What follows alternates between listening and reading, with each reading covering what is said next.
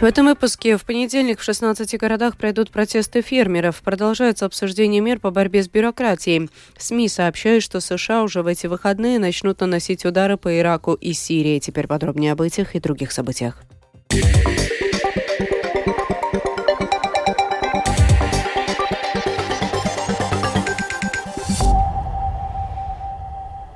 Министр земледелия Арман Скарауза сегодня отвечал на вопросы представителей сельского хозяйства, связанные с выдвинутыми отраслью требованиями. Встреча продолжалась 4 часа. За мероприятием следил Михаил Никулкин. Подробности в его сюжете.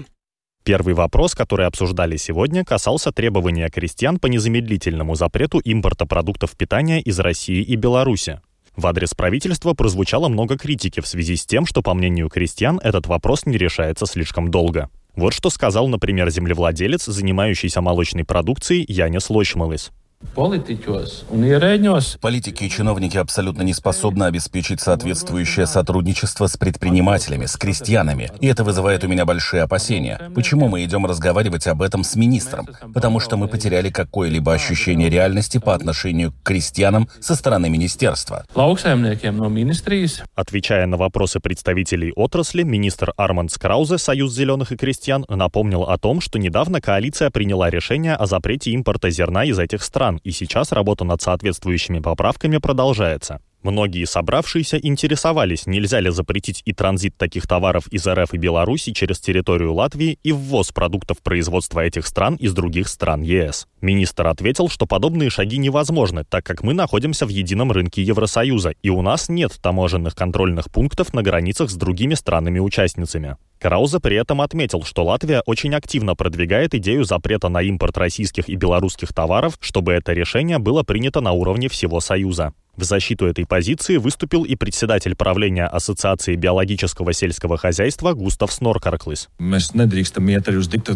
Мы не можем становиться диктатурой, как Россия, и приказывать, что сейчас будет так-то и так-то. Все же у нас есть и парламент, и правительство. Нам нужно обращаться ко всем и использовать все возможности. Ни одно министерство земледелия не решит вопрос транзита, который находится на уровне ЕС. Я полностью согласен, что много чего нужно сделать, и делать это активнее и быстрее, и вопрос этики. Главное, что мы упоминали в разговорах с МИД и Минземледелия, это этическая сторона. Насколько этично для нас сотрудничать с Россией. Но нужно помнить, что мы в демократической стране, и есть определенный процесс. Также обсуждалась сниженная ставка НДС на овощи, ягоды и фрукты. Крестьяне в своем письме требуют вернуть ее на уровень 5%. В данном вопросе Минземледелия поддерживает отрасль, и министр заверил, что этот вопрос будет обсуждаться на уровне правительства. Кроме того, была затронута тема земельных обременений на национальном уровне. Фермеров волнует то, что, теряя право делать что-либо с частью своей земли, теряется и их прибыль, которую можно было за счет этого получить. В ответ министр земледелия Арман Скраузе, Союз зеленых и крестьян, заявил, что полностью разделяет эту позицию. Я встречался с собственниками леса, и моя позиция такова. Например, в лесу обнаруживают биотоп, и я, как владелец, больше не могу разрабатывать этот лес, а лес готов, потому что это тоже хозяйственная деятельность. Когда он вырастет, его нужно срубать. Вне зависимости от того, стоит он 30, 40 или 50 тысяч, и какие там деревья. Если устанавливается обременение, то у меня отнимают эти деньги. Я считаю, что в этих случаях государство должно платить не эти 190 евро за гектар, гектар, которые предусмотрены стратегическим планом, а оно должно выплатить эту стоимость. Работа над этим вопросом также будет продолжаться. Прогресс был обещан и в вопросе более широкого доступа к программам страхования и оборотных средств. Несмотря на четырехчасовое обсуждение и ряд обещаний со стороны Министерства земледелия, далеко не на все вопросы были получены ответы. Обещанный крестьянами протест, который пройдет в понедельник и существенно повлияет на движение по главным дорогам страны, состоится, как и запланировано. Михаил Никулкин, служба новостей Латвийского радио. Я же добавлю, что протесты фермеров, которые запланированы на понедельник, пройдут в 16 городах, в том числе в Лепой, Салдусе, Талсе, Тукумсе, Кулдыге, Елгове и Добыле. Во время протеста будет использоваться сельскохозяйственная техника, поэтому возможно ограничение движения на дорогах. Участники начнут собираться с 10 часов, а сама акция начнется в 11. В каждом городе демонстрация будет проходить по своему маршруту. В этом месяце Минэкономики представит правительству доклад о плане мер по снижению административной нагрузки в сфере недвижимости. В него вошли 62 предложения. Чтобы помочь различным секторам экономики избавиться от ненужного административного бремени, депутат Сейма Марис Кучинскис предложил создать комиссию по сокращению бюрократии. По словам Кучинскиса, бюрократия оказывает большее давление на развитие промышленности, чем налоги и коррупция. Я не верю в систему, где самим бюрократам говорят искоренить бюрократию. Такие дела неэффективны и не приносят результата. Если бы комиссия сделала такое заявление и была бы возможность привлечь экспертов, то можно было бы и из законов исключить то, что является лишним, что наросло за минувшие 30 лет и является помехой. Это также могло бы быть задачей Кабинету министров внести изменения в нормативные акты. Борьба с лишней бюрократической нагрузкой началась со строительства. Цель – сократить время согласования строительства как минимум на треть, заявил глава комиссии Сейма по госуправлению местным самоуправлением Олег Буров. А вот комиссия, предложенная Кучинскисом, будет дублировать эти процессы, говорит Буров.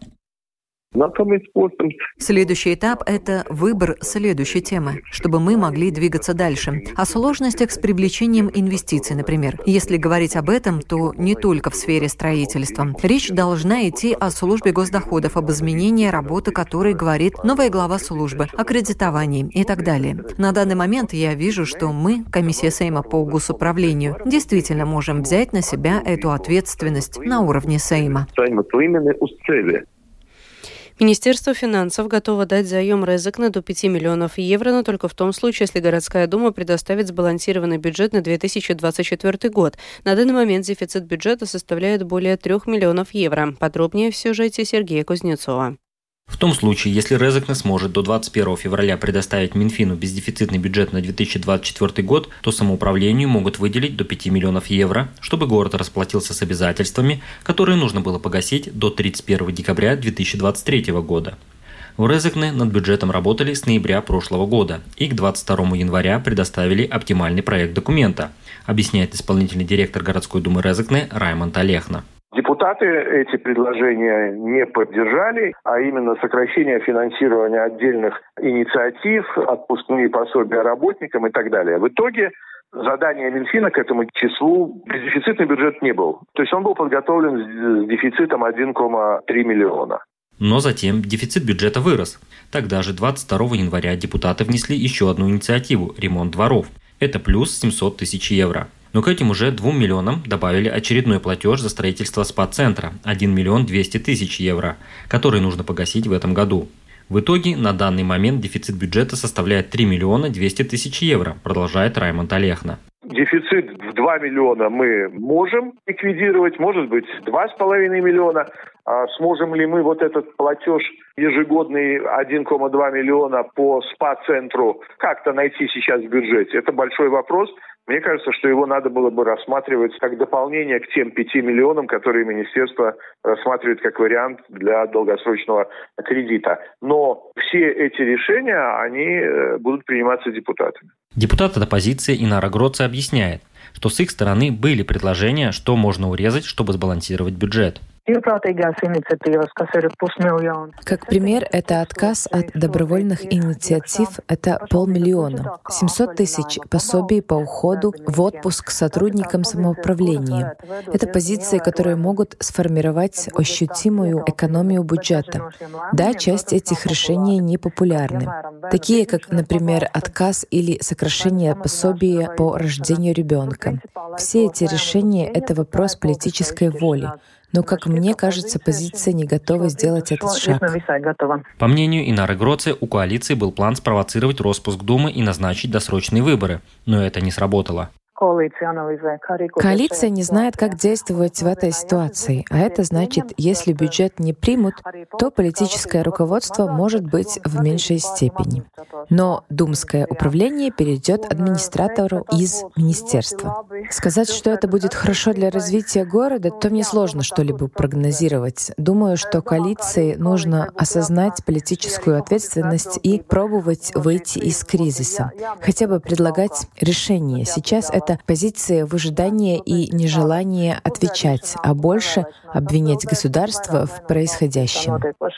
Председатель комиссии Сейма по государственному управлению и самоуправлениям Олег Буров ранее комментировал, что ему непонятна позиция городского руководства, когда в первую очередь аргументация строится на выпадах в сторону государства. Вот это противодействие, которое искусственно показывается, что вот мы вот тут резок на заложники этой ситуации, а вот вы Рига, государство там с названием каких-то партий, вот вы эти, которые нас не понимают никто не заставлял и не говорил Брезоктинскую думу начинать строить спа-комплекс. Есть большие задолженности перед строителями. Исполняющий обязанности председателя городской думы Резекне Алексей Стец сообщал, что последние месяцы муниципалитет ищет варианты, как урезать расходы. Рассматривается каждое предложение. В том случае, если дефицит не удастся ликвидировать, то самоуправление не получит 5 миллионов от Минфина. Сергей Кузнецов, Латгальская студия, Латвийского радио. США уже в эти выходные начнут наносить удары по многочисленным целям в Ираке и Сирии в ответ на атаку за свою базу в Иордании, в результате которой погибли трое военных, сообщает издание The Wall Street Journal. Отмечается, что целями американских ударов станут иранские контингенты и объекты. Кроме того, в материале говорится, что ответ будет многоуровневым. Издание отмечает, что ответ США будет сочетать военные действия с другими шагами, которые могут быть скорректированы, чтобы показать, что Вашингтон не стремится к дальнейшей эскалации. По данным источников издания, цель состоит в том, чтобы заставить Иран и его приспешников уменьшить количество нападений по всему региону, пока Белый дом и его союзники ведут переговоры о прекращении огня между террористической группировкой Хамас и Израилем, что, как они надеются, приведет к деэскалации напряженности. При этом Иран прислал сигнал, что не отдавал приказ о нападении на базу США и предупредил, что американские атаки по иранской территории или контингенту в регионе побудет его нанести ответный удар.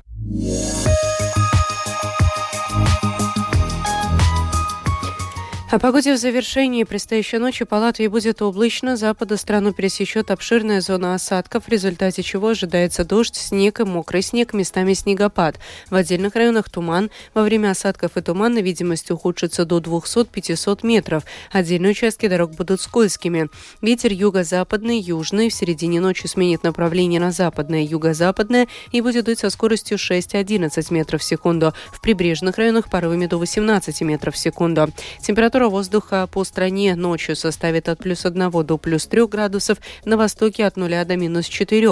Завтра днем по Латвии будет облачно, местами с прояснениями. На востоке дождь и мокрый снег, в восточных районах туман с видимостью от 200 до 500 метров. Отдельные участки дорог будут скользкими. Ветер западный, юго-западный 6-11 метров в секунду, в прибрежных и западных районах порывами до 15-18 метров в секунду. Температура воздуха днем по Латвии составит от плюс 3 до плюс 7 градусов. В Риге в ближайшие сутки будет облачно, ночью временами дождь и мокрый снег, днем без осадков. Дороги тротуары будут скользкими, Ветер южный, который в середине ночи сменит направление на западное и юго-западное и будет дуть со скоростью 5-9 метров в секунду. Температура воздуха ночью в столице составит 0 плюс 1 градус, днем плюс 5 плюс 7. Медицинский тип погоды ночью третий неблагоприятный, днем второй благоприятный. Это была программа сегодня в 19 2 февраля. Продюсер выпуска Елена Самойлова провела Екатерина Борзая.